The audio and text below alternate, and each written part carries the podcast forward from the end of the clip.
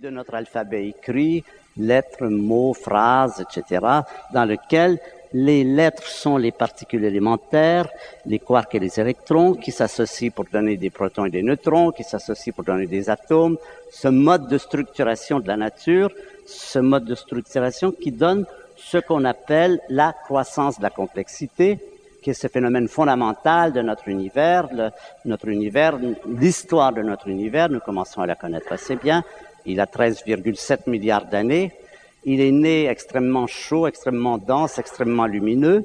Depuis cette période, il se refroidit, se raréfie, s'obscurcit, mais il se passe ce que nous appelons la croissance de la complexité, c'est-à-dire que la mesure que les températures diminuent, les forces de la nature entrent en opération pour structurer à partir d'éléments euh, initiaux, former de nouveaux éléments dans le mode, on met des lettres pour faire des mots, on met des mots pour faire des phrases, etc. Et cela donne toute cette structuration qui amène à des organismes de plus en plus complexes, sur la Terre en tout cas, cellules, organismes, nous nous habitons à cet étage des organismes, écosystèmes, et c'est là que nous arrivions à cette situation dramatique que je réservais pour aujourd'hui, que j'ai décrit au début. C'est ce que j'avais appelé la belle histoire et la moins belle histoire. La belle histoire, c'est celle de la croissance de la complexité. C'est celle que nous vivons dans un univers qui s'est structuré progressivement.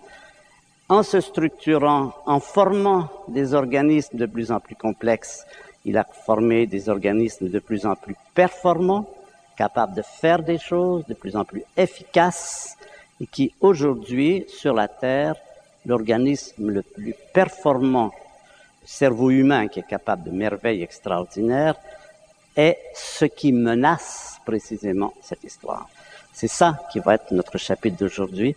C'est comment nous menaçons l'avenir, notre propre avenir, en jouant le jeu de la nature, c'est-à-dire en étant un des résultats de cette croissance de la complexité et qui arrive à un moment donné où la question se pourrait se poser, la complexité s'est-elle fourvoyée? Est-ce qu'en amenant, en faisant, en fabriquant un système qui est tellement puissant, qui domine la nature comme personne ne l'a dominée avant lui sur la Terre. Aucune espèce animale ne peut faire le, centième de ce que nous pouvons faire. Aller sur la Lune, aller sur Saturne, faire des bombes atomiques, euh, découvrir le Big Bang, euh, écrire la musique de Mozart. Euh, l'humanité est quelque chose de prodigieux. Il y a un très beau paragraphe dans Antigone de Sophocle que je vous conseille de relire, justement, quelle merveille l'être humain. Il avait déjà cette notion fantastique mais en même temps cette menace qui pèse sur le fait justement d'avoir cette puissance. Et c'est relié, pourquoi ça se présente aujourd'hui, pourquoi c'est à notre période, dans nos décennies, que nous sommes confrontés à cette menace, c'est relié à quelque chose d'assez simple en fait, c'est que nous savons depuis assez longtemps que la Terre n'est pas infinie. Le premier qui a mesuré le rayon de la Terre, c'est Eratosthène, un grec qui a mesuré le rayon de la Terre à 10% près d'une façon extrêmement astucieuse. Je ne pourrais pas vous le décrire tout de suite, mais c'est génial. Et depuis Eratosthène, 400 ans avant Jésus-Christ, nous savons, contrairement à ce qu'on pensait ou ce qu'on aurait pu penser, que la Terre est une planète qui n'est pas infinie. On a pris conscience de ce que ça signifiait que la Terre n'est pas infinie très récemment. Et ça veut dire que si elle n'est pas infinie, les réserves naturelles que nous pouvons utiliser ne sont pas infinies, les dimensions ne sont pas infinies, et je vais vous l'illustrer par une image que, qui est très belle, mais en même temps qui est pleine de messages inquiétants quand on la regarde de près.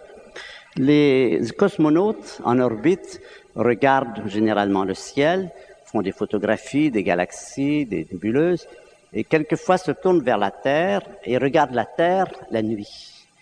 Les lumières rouges, c'est les puits de pétrole. Dans les puits de pétrole, là où on puise du pétrole, il y a des grandes cheminées et on brûle du méthane.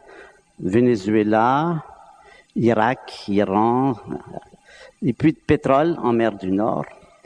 Aujourd'hui, nous estimons, les meilleures estimations, c'est qu'on a brûlé à peu près la moitié du pétrole qui